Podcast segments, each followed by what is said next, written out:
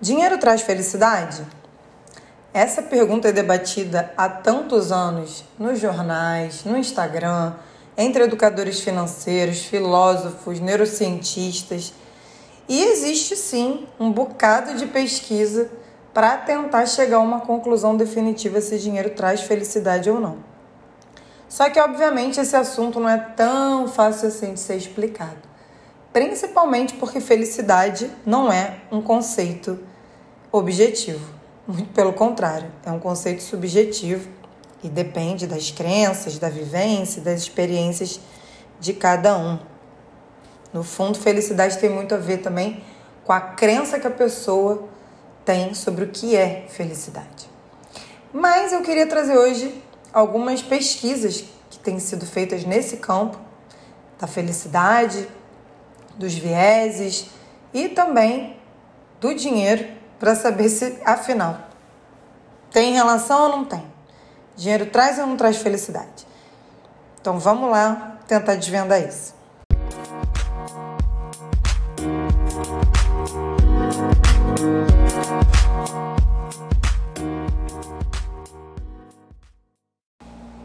Então, para tentar responder se dinheiro traz felicidade ou não, primeiro vamos tentar desconstruir o que é felicidade.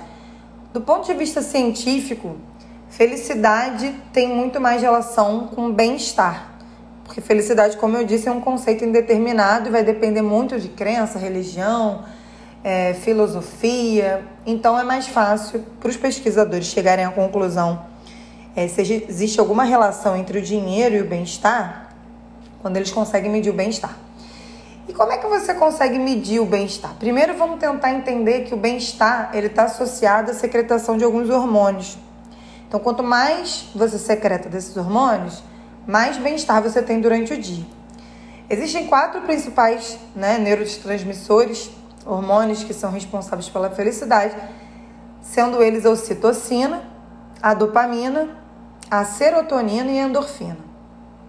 A ocitocina, é, os pesquisadores chegaram à conclusão que ela tem relação com a empatia, com o desejo de ajudar e que ela também é responsável pela redução do estresse. Já a dopamina, ela está mais ligada à questão da energia, motivação, tomada de decisão em relação às coisas. É, tem mais a ver com isso. Serotonina tem a ver com satisfação, otimismo e alegria de viver. E endorfina está muito associada à euforia. Então, quando você consegue sentir né, é, é, essas sensações, você relata que você está feliz. Então, quando você está eufórico, depois de ter feito um exercício físico, inclusive existe né, o runner's rush, que chamam, né? Que é aquela euforia de quem corre, do corredor, ela é causada pela secretação da endorfina. Então, dá a sensação de, de bem-estar, você associa isso à felicidade. Também quando você está muito, muito motivado, muito otimista, secretando dopamina e serotonina, você também tende a dizer que você está feliz, né? Então, no fundo, no fundo, a felicidade tem muito mais relação com o bem-estar, independentemente de quando você pergunte para alguém que é felicidade, ela te deu alguma resposta mais filosófica, mas o que importa é que ela está vivenciando mais momentos de bem-estar, né? E aqui eu poderia dizer para você, ah, como você faz então para né, ter bem-estar? Você pode é, engajar em atividades, fazer atividades em que você secrete esses hormônios. Então, por exemplo, ocitocina, você pode abraçar, compartilhar, para mulheres amamentar. A serotonina, ela é secretada na meditação, em reviver lembranças olhando fotos de viagens. A é, dopamina, compras, likes de Instagram comer um bolo, tomar uma cervejinha, né? Então, são as atividades que você acaba secretando dopamina. Por isso que muita gente vicia em compras também, né? Que você tenta buscar o prazer por meio da secretação de um desses hormônios, mas ele não é o único, você pode substituir isso por essas outras coisas. E a endorfina, que é o mais comum, é você fazer exercício físico, você rir, você fazer sexo. Então, a, inclusive, endorfina, quando às vezes eu tô um pouco cansada, estressada, às vezes eu coloco um vídeo no YouTube de um, de um comediante que eu acho legal para ficar rindo e para mudar o meu astral, vamos dizer assim, né? Mudar minha, meu bem-estar. Então, esses são algumas, algumas, alguns hormônios, então essas são algumas atividades né, que você secreta esses hormônios do bem-estar. Então, necessariamente, se você está engajado em atividades que secretam esses hormônios, você vai necessariamente sentir maior bem-estar e sentir-se feliz, né? Isso do ponto de vista científico. Outra coisa também que é muito comentada é que o bem-estar está ligado à atenção, a atenção e foco que você dá nas atividades. Então, é, eles chegaram à conclusão que prazer e dor ele tem muito a ver com a atenção que você dá ao momento que você vive. Isso, inclusive, está lá naquele livro Rápido e Devagar do Daniel Kahneman, né? Ele dá o exemplo das americanas e francesas que foram pesquisadas, né? Foram objetos de pesquisa. As duas, né, mulheres dessas nacionalidades gastavam em média duas horas nas refeições diárias. Só que as francesas relatavam duas vezes mais, desculpa, relatavam mais prazer fazendo as refeições porque chegou-se à conclusão que elas focavam duas vezes mais nessa atividade. As americanas geralmente faziam refeições fazendo outras atividades né, em conjunto.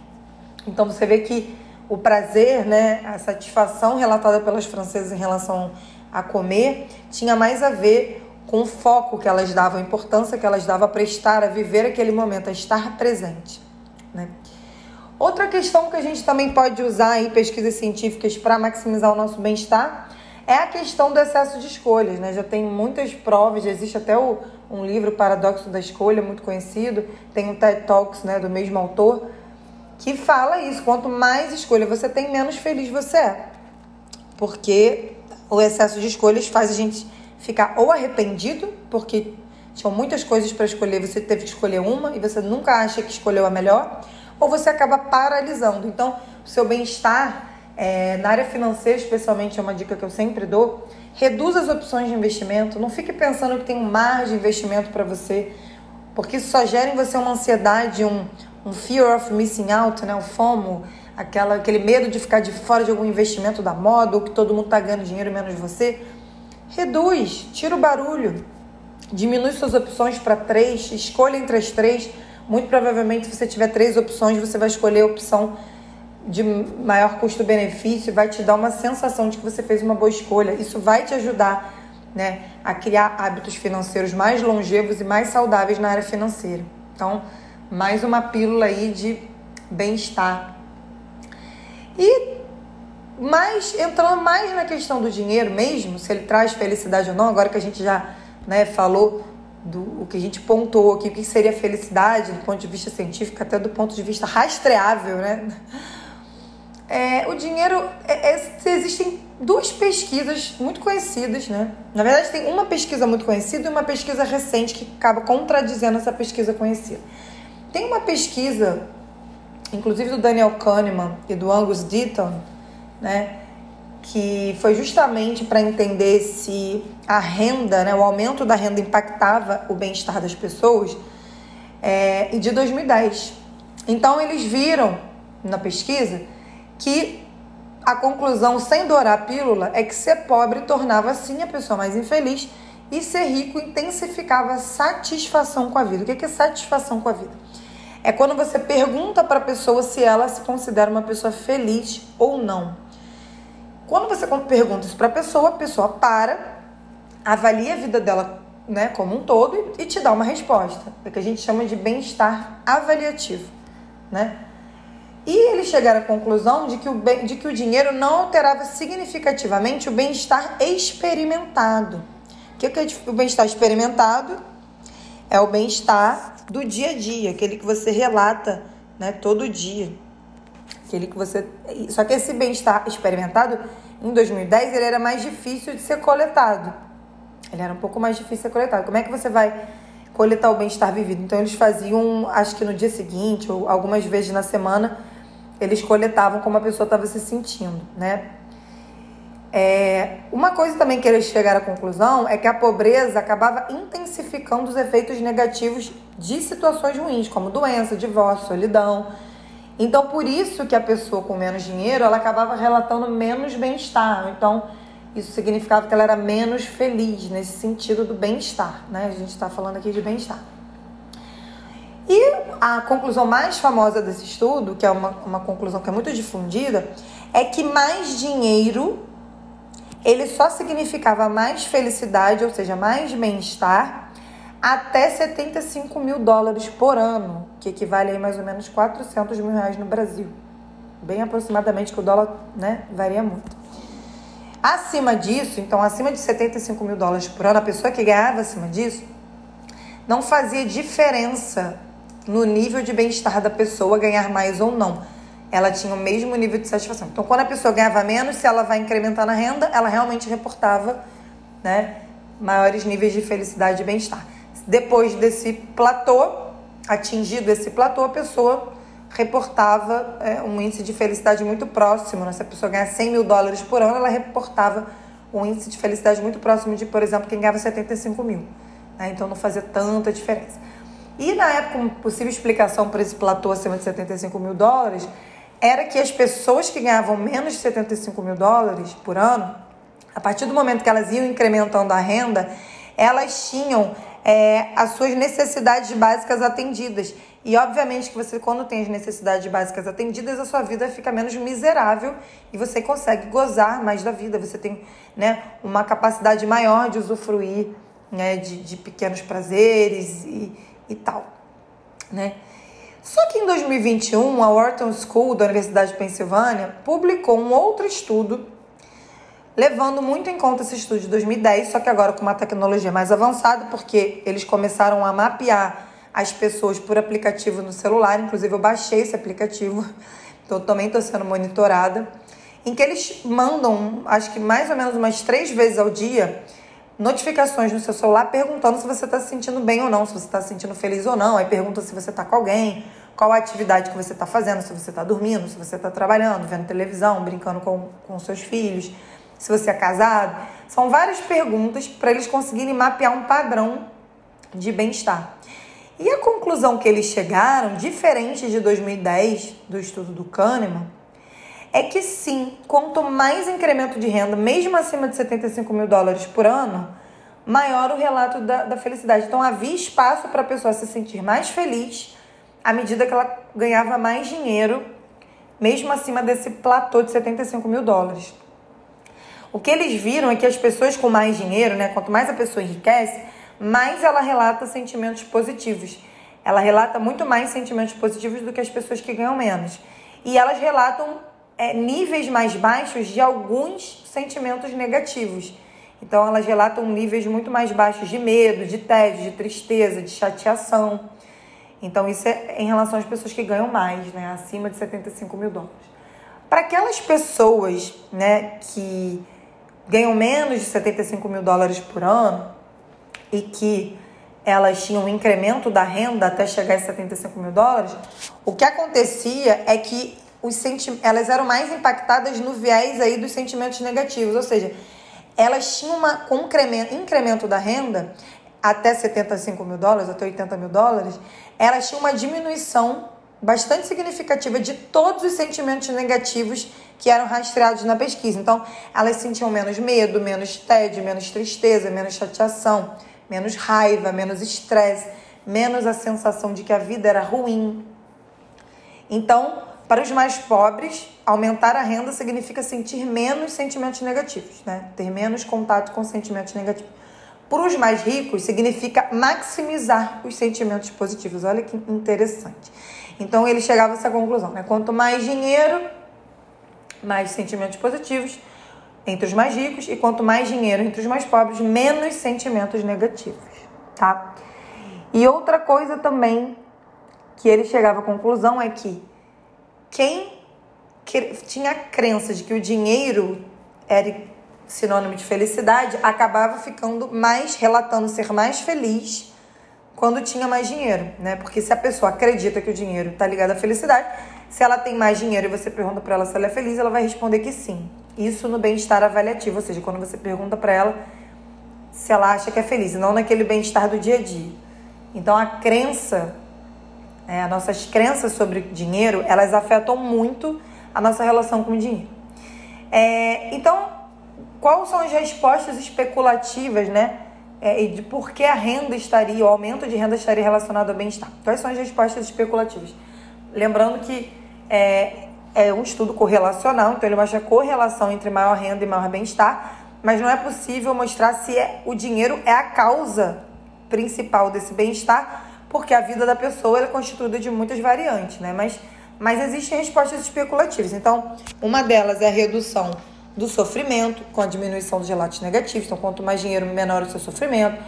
Quanto mais dinheiro, mais a sensação de controle sobre a própria vida. E essa sensação de controle ela tem ligação com segurança financeira. Então, as pessoas que sentem, que controlam mais a vida, elas possuem uma relação, uma, um bem-estar maior. Que controle da própria vida? Você poder escolher onde você vai morar, você poder escolher o seu plano de saúde, você poder escolher migrar de emprego se você quiser, porque você tem uma reserva de emergência, porque você tem bens, patrimônio, não depende tanto de um emprego miserável, né, de uma rotina exaustiva, né? As pessoas também têm, têm mais tempo livre, enfim. Essas são algumas das respostas especulativas que eles chegaram. Também tem outra pesquisa, né, além dessa da Wharton School, que foi feita pela Universidade de Estocolmo junto com a Universidade de Nova York, mostrando que ganhadores de loteria sim têm efeitos de longo prazo no bem-estar psicológico.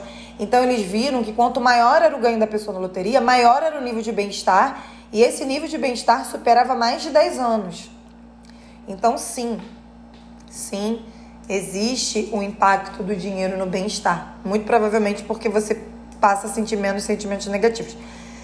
Lembrando, gente, que aqui não quer dizer que todas as pessoas entrevistadas são iguais e nem que pobres não podem ser felizes e ricos não podem ser miseráveis, ter uma vida ruim ou triste. É óbvio que você vai ter ricos deprimidos e pobres felizes. A questão é se você experimenta bem-estar no seu dia a dia, né? Porque você pode perguntar para uma pessoa se ela é feliz ou não, ela vai dizer para você que sim, mas o dia a dia dela ser muito massacrante. Isso acontece muito. E, por fim, é, eu queria falar, que é uma coisa que é estudada na economia comportamental, que é chamada de princípio da relatividade e como isso também influencia no nosso bem-estar. Isso também tem a ver com finanças. O Sêneca, ele diz que jamais será feliz enquanto fores torturado por um mais feliz. Isso aí resume bastante o princípio da relatividade, porque a sua felicidade depende muito do seu entorno, do ambiente que você tá, por mais que você ache que não. Você julga tudo por um ponto de referência. Então, a partir do ponto de referência, você vai entender se você está em vantagem ou desvantagem em relação aos demais. E muitas pessoas se perdem, se sentem infelizes quando a grama do vizinho é mais verde, né? Então, quando a grama do vizinho é mais verde, você sempre acha que a sua vida é pior, que a sua vida que você não tem tudo que você quer, que você não tem um carro, que você não tem uma casa, que você não viaja todo ano, que você nunca foi para o exterior. Por que você está sentindo isso? Com quem você tem se comparado? Já parou para pensar? Isso faz muita diferença. Às vezes, nessa questão financeira, essa questão do ambiente é tão importante que, por vezes, às vezes é melhor você escolher com quem você vai engajar em um momento que você está tentando criar novos hábitos financeiros, inclusive. Porque ficar é, convivendo com pessoas que são gastadoras, perdulares, acham que dinheiro é, é para gastar, só se vive hoje, que pessoa que não gasta mão de vaca, você fica sempre se sentindo muito julgado principalmente quando você está tentando iniciar novos hábitos financeiros saudáveis, realmente o ambiente pode te atrapalhar muito. Às vezes, se aproximar mais de pessoas que estejam na sua vibe, né, de, na sua vibe de transformar a vida financeira ou mudar um hábito financeiro, porque você consegue é, ter essa comparação com pessoas que estão muito vivendo muito próximo a você, e não pessoas que estão vivendo muito distante. Também pessoas que convivem com pessoas que têm um padrão de vida muito acima tendem a sentir é, menor bem-estar justamente porque se compararem e ficarem querendo comprar e se endividar para ficar atingindo o mesmo patamar dessas pessoas com mais dinheiro. Isso também é muito perigoso e pode levar a endividamento severo. Né? Então a conclusão é o seguinte: é natural que o ser humano use comparações para tomar decisões. O seu ambiente ele vai influenciar na sua felicidade, então é importante você reparar com quem você anda se comparando e se as pessoas com quem você anda elas acabam é, influenciando você para hábitos financeiros saudáveis ou não. Mais recursos realmente né, fazem você relatar maior bem-estar e menor relato, menor relato de sensações ruins. Então, isso tudo tem que ser levado em consideração, tá bom? E por último, agora sim, por último, na verdade, tem dois pontos aqui que eu quero falar. O primeiro que o Kahneman fala, no livro Rápido Devagar também ele fala sobre isso, que é a ilusão de foco. Que é quando você gosta muito de uma coisa, isso faz você acreditar que conquistar aquela coisa vai te trazer felicidade. Então, por exemplo, comprar uma casa bonita vai me fazer feliz. Na verdade, isso não necessariamente é verdade. Porque o seu bem-estar, ele depende de várias coisas, incluindo predisposição para felicidade, para o bom humor, para você ter relações é, sociais, se você tem suas necessidades básicas atendidas, se você está numa relação amorosa saudável. E isso acaba influenciando muito mais seu dia a dia do que você ter uma casa bonita. Mas essa sua crença de que a casa vai fazer você muito feliz faz você muitas vezes, inclusive, tomar decisões financeiras ruins, porque você superestima o poder que uma casa tem na sua vida.